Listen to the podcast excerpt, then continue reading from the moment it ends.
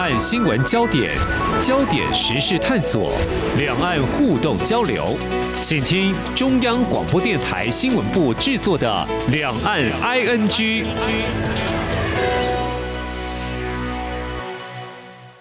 这里是中央广播电台两岸 ING 节目，我是代班节目主持人韩启贤。美国联邦准备理事会 Fed 在台北时间今天凌晨的六月联邦公开市场委员会会议决定，在连续十次升息后，联准会暂时收手，联邦资金利率目标区间维持在百分之五到百分之五点二五，以观察一年多来政策紧缩的效果。而这次会议决议有哪些我们需要关注的重点？另外，如何观察未来联准会的升息步伐呢？此外，美国总统拜登在本月初签署了提高债务上限的法案，将政府借贷权延长到二零二四年，避免了灾难性的违约。而这次美债危机和过往有哪些不同地方呢？而未来发展又有哪些我们需要关注的面向？相关议题，我们在今天节目中非常高兴访问到中央大学经济系教授、中央大学台湾经济研究中心执行长吴大任吴教授为我们探讨解析。老师您好，主持人好，各位听众朋友大家好。呃，老师，我们现在关心这个联准会的最新利率决策。就是在 COVID-19 疫情大流行的初期，美国联准会以趋近于零的这个超低利率来支撑经济哦。不过，在这个疫情趋缓之后，物价因为供需失衡而飙升，促使联准会在去年三月启动了升息，十次的例会总计调高了五个百分点，是四十年来最迅猛的升息循环。而联邦资金率目标区间呢，也达到十六年来最高的百分之五到百分之五点二五。这次哦，联准会会议决定这个利率是按兵不动哦。不晓得您对这次这个决议，你有什么样的看法呢？其实哈，美国到目前为止啊，它的这个通膨的情况也是蛮严重的。虽然 CPI 的年增率啊是有降温啊，就去年最高的时候大概是在百分之九左右，嗯，那现在呢已经降到百分之四。如果从 CPI 的年增率来看，好，从百分之九降到百分之四，当然是显著的下降，嗯，但是呢，其他的一些指标，好，它所显示的情况可能就不是如此啦。那特别是那个核心 CPI，嗯，那核心 CPI 哈，它是把波动性比较大的食物，好跟能源它所产生的影响把它剔除掉，嗯嗯，那因为你把这个波动性比较大好的这些影响因素把它剔除掉之后，它比较能够看出哦，就是它的这个通膨的长期趋势，嗯嗯，好，那所以说这样子的指标呢，我们把它称作是核心 CPI，嗯，好，那核心 CPI 呢？就是如果我们去看它去年最高的时候，也没有超过百分之七，哦，就百分之六点多了哦。嗯。那现在呢，最新的五月份的资料，它是降到百分之五点三。嗯。好，那从百分之六点多降到百分之五点多，那几乎没有什么降哦，它的降幅其实是很小。那我个人是认为哈，就是对联准会的这些学者啦，当然他们现在也是政府官员哈。但是他们以前都也是非常杰出的经济学家嘛，嗯，那他们他们一定是非常了解这个情况，嗯、哦，所以呢，美国现在长期通膨的情况，嗯、哦，其实是并没有改善太多，哦，即便哦联储会它升息幅度已经这么大了，嗯，哦，但是呢，对长期通膨影响比较大的核心 CPI 还是居高不下。那另外呢，联储会它也参考。就是美国商务部哈，它发布的另外一个物价指标哈，叫 PCE 的物价指数。好，那 PCE 呢是个人消费支出，所以它是从每个月哈对个人消费支出的调查，就是透过这个调查，诶，根据这个调查的结果，它也去算了一个物价指数。那这个物价指数呢，也是过去哦联储会它非常着重诶一个物价指标了。嗯，那这个指标呢，在四月份，现现在五月份还没公布哈。嗯，那四月份呢，它不但没有下降，它甚至还小幅上升。嗯，那所以说呢，从这些情况来看，我是认为联储会他们的这些成员，他们并不认为通膨哈已经降到一个可以接受的水准。嗯，好，那即便呢，我们在六月份哦看到，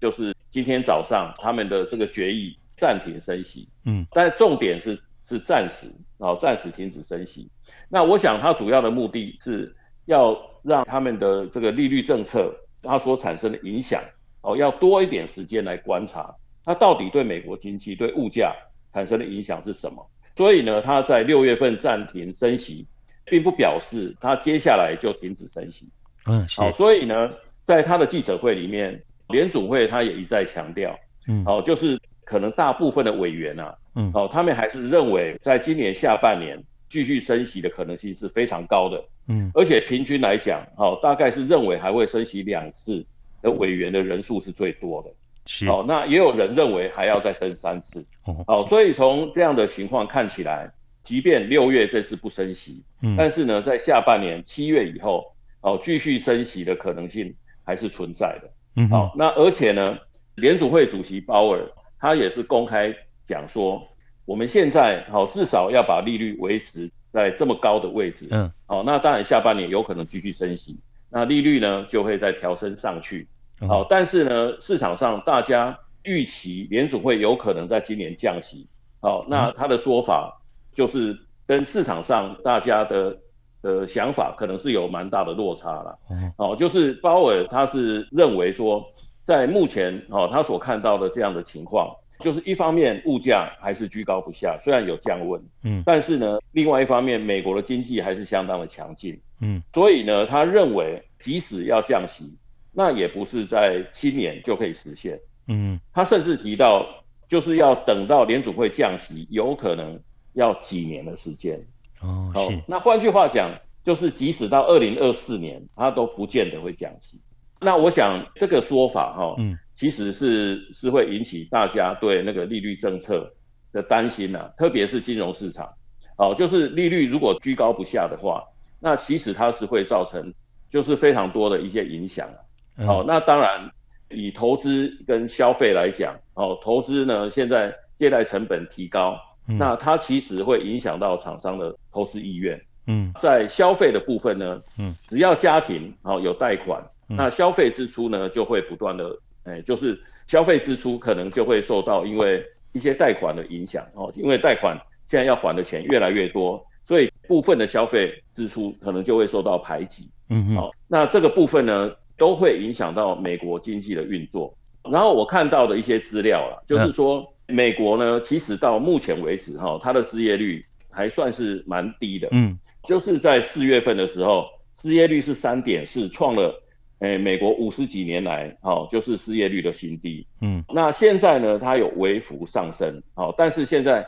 是维持在三点七，好，那就跟台湾目前的失业失业率差不多。嗯，好，那所以说美国目前的失业率呢，就是三点四到三点七这个区间。嗯，它代表的他们其实还是处在充分就业的水准。那所以说呢，在美国，就是你想找工作的人，大概现在。可以找到工作就有所得嘛，而且呢，他的平均薪资还在成长，虽然成长的速度也比较慢一点，嗯嗯，哦，但是他的平均薪资还在成长，嗯，将来哦这些薪资的成长哦，在包括失业率这么低，嗯，那所以呢，在就业市场上哦，人力的需求一旦增加的话，有可能他的工资还会再上升，嗯，那工资的上升呢，对厂商来讲也是。成本的上升嘛，嗯嗯，那这部分呢，它也会反映到它的产品价格，是。那所以说反过来啊，就会让物价再度上升，是。这样的情况一直循环下去，那美国的通膨就会没完没了，哦，就是有可能一直延续到二零二四年都不见得压得下来。这个时候呢，联储会它的就是鹰派，哦，它有可能就是会持续下去了，是。但是另外一方面哈，当然，诶，我刚刚提到的家庭经济这部分。受到升息的影响，其实它有有一些这个情况已经慢慢在改变。嗯，好，就是美国他们从疫情开始之后，那不管联邦政府还是地方政府，他对失业的民众，哦，或者是对个人，哦，他其实都有很大的补贴。嗯，所以在当时啊，就是在二零二零年的时候，我们甚至看到有有一些失业的人，那个他失业不就所得没了嘛，就是没有薪资嘛，哈。嗯。但是呢，政府给他的补贴，他的额度甚至比他的薪水还高，在美国都还出现这种情况，嗯，所以呢，他就可以维系他们的那个消费还是维持在正常的水准，嗯，那所以说从疫情之后，其实美国人哦，他们的这个消费还是不断的在增加，嗯，那现在呢，他们已经习惯过比较好的日子，嗯，那你要叫他缩衣节食，那也不是很容易的事，嗯，好，所以呢，当他的所得，哎，慢慢的。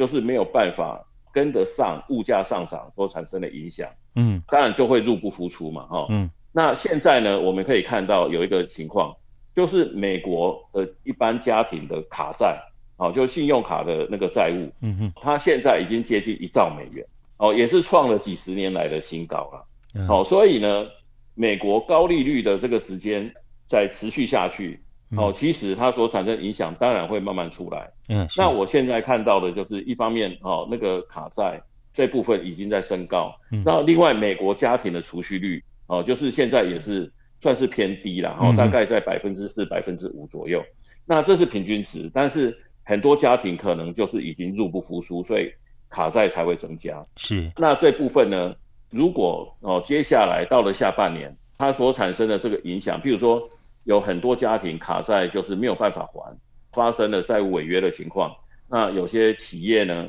也慢慢受到影响，因为消费下降，那企业它的营收当然就会受到影响嘛。嗯，那如果成本的部分哦，因为利率很高，那过去厂商他所做的投资都要跟银行借钱，那现在呢，每个月要还的这个利息越来越多，嗯，对厂商来讲，它的成本不断在上升。那在这种情况之下，万一它撑不下去，哦，特别以美国的厂商来讲，人事成本也是不断在变高，那所以说成本增加的幅度其实是蛮大的。是，但是如果一旦消费下降，它的营收，他们的营收是会下降。是，那所以说。它其实还是存在哦，就是有企业跟家庭哦债务违约的风险、啊嗯、是，那所以说联储会它有多一点时间来做评估，嗯，就是说这些事情虽然目前还没有发生，嗯，但是风险已经存在。嗯、那在下半年呢，随时有可能发生。嗯，那一旦发生的话，它可能就会导致那个就是整个市场金融市场它的流动性不足。嗯，那这个时候联储会它可能就是要要有一些应应的措施。是。非常谢谢老师解析这次联准会决策的一些考量啊，还有美国现在通膨的一些状况，还有在下半年的话，可能一些的升息步伐。老师，那大家也很关心哦，可不可以再请您进一步帮我们解析一下说，说这次这个升息循环呢，在什么样的状况或什么样的时候，有可能会有出现这个结束的机会？当然，刚才也提到了，嗯、就是鲍尔在记者会上面他的说法是说，要等降息的话，可能要几年的时间。嗯。那他这个说法，哦，但大家就会担心嘛，哦，如果美国长期处在这种高利率的环境之下，那他的那个长期的投资，哦，还有未来家庭的这个消费，他受到的这个影响可能会非常的可观呐。嗯哼。好，那严重的话，甚至就是会引起经济衰退嘛。嗯。那所以说呢，就是台面上的说法，哦，是这样。那个联储会的主席，哦，在记者会上，他的说法是。今年哦，大家不用再等降息了，哦，明年也未必会降息，基本上他的态度是这样。嗯哼。但是呢，其实哈，那个经济的这个变化常常是非常的迅速。嗯嗯。那联储会呢，他现在所讲的话，或者说他现在目前所做的判断或者是预测，那个其实当有很多非常情况发生的时候，他可能还是必须要做出调整。嗯嗯，那当然这，这这里面哈，就是我们看美国的经济，它现在可能还是有有几个变数会影响到那个联总会的决策。第一个哈，当当然就是因为联总会哈，它不断的升息，嗯嗯，那它会使得很多资产的殖利率上升。那这里面呢，最重要的部分其实就是公债，就是美国政府的公债。那公债的殖利率上升哈，为了要让公债殖利率上升，它是有一个办法。就是要让公债的价格下跌，嗯，那这个当然有有一些那个经济理论哈，可以去说明这个情况了。但是，诶，如果我们要详细讲，要花很多时间。不过，基本上听众他只要记住一件事情，嗯，好，就是公债殖利率上升，它其实就是隐含公债的价格是要下跌，所以公债的价格跟殖利率它们之间是呈呈现反比的的情况。嗯嗯，那过去呢，美国政府公债它是一个稳定。就是它有稳定的收入，而且它的价格变动哦是比较平稳，就是因为大部分的时间利率都是维持稳定嘛，哦，所以公债的价格它也是比较稳定，然后它有固定的配息，那所以说呢，这个是很多投资机构哦，甚至国家政府，另外还有一些特别是金融机构，嗯哦，因为他们的投资方式都是比较保守，哦，所以他们在公债的持有上面可能部位都很大，嗯，那现在呢？就是联准会不断的升息，就在从去年三月到现在，已经升了这个百分之五嘛，哈，那升息的幅度这么大，那公债的殖利率大幅上升，它的价格就大幅下跌，嗯，好，大幅下跌之后，这个部分呢，只要那个持有的这些单位、这些机构，它没有把它卖出来，其实没有不会造成实质上的影响。嗯，即使在账面上也看不出来。嗯，哦，因为呢，所有的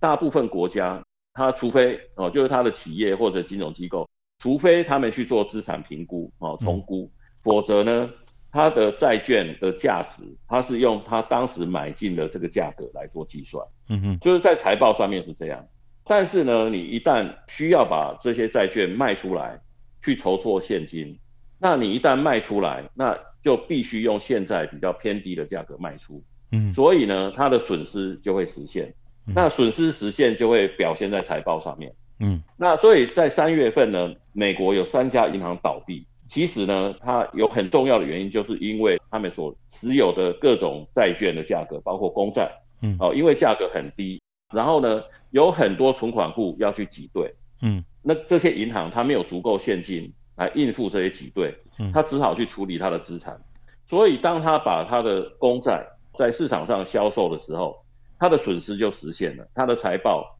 非常迅速的恶化，嗯，所以呢，这个事情一旦发生一两个礼拜，银行就倒闭，嗯，所以我们可以看到这个风险其实现在还是存在的，嗯，只要联储会没有降息，那公债的价格是在低档。嗯，那所以说它随时就会爆发这些风险。嗯嗯，好，那我们可以看到，因为美国在三月份已经爆发了。嗯，那很多存户他们对这些中小型的银行可能就比较没有信心，所以他们现在就有一些动作。哦，存款比较多的这些存户，哦，即使有存款保险，那将来要是发生问题的话，那你要拿回你的钱，就是可能还要再花几个月的时间。那你如果有短期的一些现金哦，必须要支付的话，嗯，那很可能自己就都会碰到那个严重的债务问题。所以很多存户呢，他就会把他的存款哦从中小型的银行嗯移出，嗯，那它会移到规模比较大的银行，大到不能倒的银行，嗯，或者哦一些那个货币基金呐，嗯，那所以说这些行为哦，这些存款户的行为。它就会影响到美国中小型银行的营运，嗯，好，那他们就缺现金，所以说如果联准会继续升息的话，那货币政策它又继续保持紧缩的状态，嗯，那对这些中小型银行的营运就会产生很大的影响，嗯，那当然从三月以后，现在看起来表面上是没什么事情，但是这个风险还是存在的，嗯，那一旦有风吹草动，哦，又有银行发生这种灾难性的倒闭，嗯，那。联总会它势必还得出来再重新处理这个问题，那这个是流动性的问题，嗯，所以它为了增加美国金融业的流动性，嗯，它可能就被迫要降息，哦，或者要增加货币供给，哦，来让流动性增加，嗯，所以呢，在这边是存在一个很大的变数了，那这个跟联总会的升息其实是有密切关系的，是，是非常谢谢老师详尽的解析哦。节目进行到这边，我们先休息一下，稍后回来。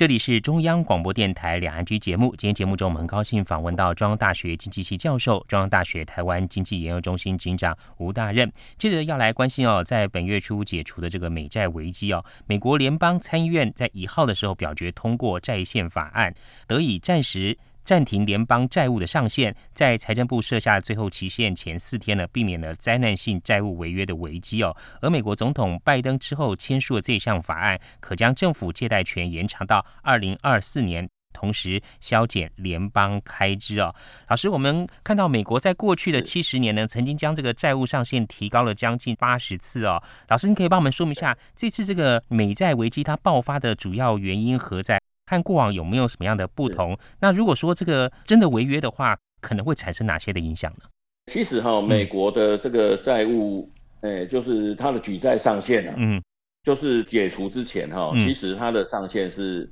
三十一点四兆美元。嗯，其实这是一个非常庞大的数据了哈。那个我们可以拿美国的 GDP 哈来做比对啦。美国 GDP 哈目前大概是二十四兆美元，嗯，所以三十一点四兆是超过它的 GDP 哦，嗯，那我们如果举台湾的例子哈，嗯，就是我们呃目前台湾的 GDP 一年大概七千多亿啊哈，大概接近八千亿美元，那我们的举债上限，我们也是有举债上限，那我们的举债上限跟美国不一样，美国它是有个数据。嗯嗯，那台湾呢是用用那个三年的 GDP 的平均，嗯哼，那三年 GDP 的平均，我们的限制是不能超过百分之四十，而且呢，我们现在还没碰到，嗯，所以呢，我们台湾哈，虽然大家都在讲说那个政府好像花了很多不应该花的钱，但是呢，如果我们跟美国比，其实我们在债务的管理这部分，其实我们还做得比他好，嗯，好，就是我们现在政府的举债上限。都还没有超过我们 GDP 的百分之四十，那美国呢，已经到了一百多了，哦，一百三十几到一百四十，嗯，好，那所以说，它现在当然就是因为政府的支出，哦，不断的扩大，嗯，所以才会使得那个举债上限，那个即使这么高，你还是还是受到它的限制。那现在呢，已经到了举债上限，那如果不能再继续举债的话，嗯，那美国政府就没有足够的现金来做事情。嗯，那当然，它的直接的影响就是薪水付不出来，嗯，好，就是它没有现金嘛，所以很多那个公务员，美国公务员的薪水他可能就付不出来，嗯，那如果他现金的这个缺口在不断扩大的话，那他所引起的那个影响，真的就像那个诶美国财政部长耶伦所讲的，那他所引起的这个灾难，嗯，哦，那个是非常可怕的，而且到底会有多严重，哦，那个几乎没有办法去衡量。啊、哦，那为什么？因为现在全球都是持有美元，嗯，或者是美债，哦，就是美国政府的公债。嗯、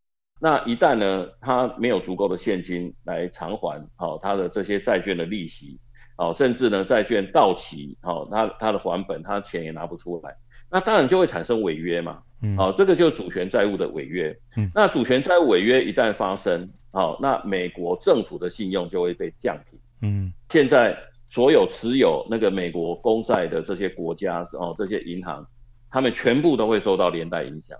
所以我我我刚才其实已经有提到了，嗯，就是升息它已经让那个债券的价格下跌，嗯，那如果万一发生违约的话，这债券价格它会跌得更凶，嗯，那跌得更凶呢，那是不是那个大家就不敢再继续持有，嗯，在市场上抛售？那这个当然就会引起整个金融机构的的混乱了。嗯，那本来哈就是最稳定、最保守的投资，现在变成是风险最大的投资。嗯嗯，好，而且呢，它还会造成严重的亏损。嗯，所以它可能会让很多银行因此而倒闭。哦，所以它所所引起的这个金融灾难，其实确实是无可衡量。嗯，好，那当然，我想美国的政府的各部门哦，包括国会，因为他们。他们在那个处理这个问题的过程里面，他们还是不断在协商了。嗯哼。好，那国会呢，他要去解除这个上限，他也要给政府哦，就是一些附加条件嘛。哦，那这些附加条件，哦，民主党政府他也不见得可以完全接受。所以在协商过程里面，一开始好像也不是很顺利。嗯。好，但是到后来时间哦，已经到了这个不得不有一个结论的时候，哦，那他们还是及时的，就是处理掉这个问题，哦，让拜登。政府哈，它可以延续哈它的行政。那我们可以看到哈，从经济理论来看呢，哦，本来政府的那个债务问题哈，嗯，很很多人会提到哈，政府借钱来增加它的支出，那这这样的做法是在留子孙嘛，哈，因为政府借的钱，好，那现在这一代不还，那下一代的子孙再来还，对不对？嗯，好，所以我们在各种场合好像也听到这种说法，包括在台湾的政坛。那可能也常常批评啊，政府用了太多太多钱，好，那这些钱呢，我们这一代如果不还的话，就是再留子孙。嗯，那所以说，在全球各国，大家都有这种说法。其实呢，这种再留子孙的说法，好，用在一般家庭的负债，这当然是可以说得过去。但是呢，政府借钱跟民间的企业或者是家庭借钱，那是很不一样。嗯，所以从经济理论来看。再留子孙哈，这种说法其实是一个假议题啊。哦，没有再留子孙的问题啊？为什么呢？在逻辑上，如果他没有债务上限，那现在政府呢，他还是正常的在运作嘛。嗯，那政府有一定的信用，所以呢，他现在借了钱来融通他的他的各种支出。嗯，那所以他产生了负债。那这一代不还呢，到了下一代，那我们的子孙不会比我们笨，对不对？那这些还不出来的钱怎么办？他去借，他继续借嘛，只要只要大家愿意把钱借给政府，那他还是可以举债啊。所以我们的子孙他可以举债去偿还祖先留下来的负债，只要没有债务上限，大家都可以一路借下去。那到最后，它只是一个数字上的累积，对，不会有真正的影响嘛，对不对？但是哈，嗯，其实它还是会，诶，在理论上，它还是会产生影响。它所产生影响是什么？就是一个国家资源有限，嗯，那这些资源哈，它背后都有一个价格。那政府呢，如果它的支出不断扩大的话，它举债把整个国家的资源哦都吸收过去，那我们整个国家的既定的资源大部分就流向公部门，嗯嗯，好，民间部门它当然就会就会变少，所以呢，它会对民间的投资哦还有民间的经济活动产生一些影响。是，讲到这个地方哦，就是接着请教您哦。借钱的话，您刚讲说有些资源可能会就会偏移到这个地方去，还有这个呃借钱的话的利息也会越付越多嘛，越借越多，越越付越多。那这样长期而言的话，您觉得这个政府在这方面的话，应该做怎么样的一些调配应应会是比较好的呢？对，所以它真正的影响就是大部分的资源会流向公部门嘛，所以说各国政府才会去定一个上限，嗯，哦，就是限制哦我们的资源不能有太多流向公部门。那当然，美国这次哈会很快的碰到这个上限，也是因为他在疫情期间做了很多补贴，嗯，然后他现在为了让产业回流，他也是哈，就是也是有很多补贴的方案，哦，所以呢，政府支出就不断的扩大，然后他现在在俄罗斯的部分，哈，就乌俄战争，还有他跟中国的对峙，他的军事支出也在增加，嗯，所以美国政府它的支出不断膨胀之下，就很容易碰到债务上限的这个问题。那所以说呢，要提到刚才提到美国为什么哦这次债务上限跟过去有什么不同？其实最主要的差异还是疫情哦，还有目前我们看到的战争，嗯，哦，那它会让美国它的这个债务上升的速度很快。那另外还有一个重点，就是你刚才也提到了，因为联储会的升息，哦，让利息的支出也必须要跟着增加，嗯，好，那这些呢都会让这个美国的债务哦大幅度的上升了。嗯，好，所以很快就碰到上限。那碰到上限之后呢，现在虽然它没有受到限制的时间可以延长到二零二四年，嗯，好，但是呢，共和党他们也是希望美国政府在这段期间，他也要努力的，哈，想办法要去减少它的支出。嗯，那我觉得这个方向其实是对的啦，就是说长期来讲，哦，其实政府它不应该吸收太多国家的资源。把这些资源留在民间，它会有更有效率的使用。嗯，好，那所以说现在看起来这个问题它是它是缓解了哈，嗯，但是呢未必保证哦未来不会再发生了。哦，因为现在国际的情况哦也是瞬息万变嘛。嗯嗯。那所以说呢那个呃譬如说美国跟中国之间的对峙，那我们现在呢在台湾哦也有地缘政治的一些风险啊。那他为了阻吓中国，那可能在军事支出上，他也是不断的要去增加。嗯、哦，那所以说这部分的这个问题，虽然他在短期之内他是诶、欸、可以解。嗯，哦，那我我想，因为他们两党